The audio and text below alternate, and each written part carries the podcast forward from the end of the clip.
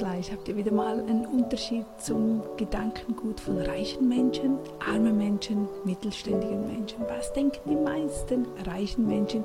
Sie sehen nämlich nur Chancen. Die armen Menschen, die sehen immer Hindernisse.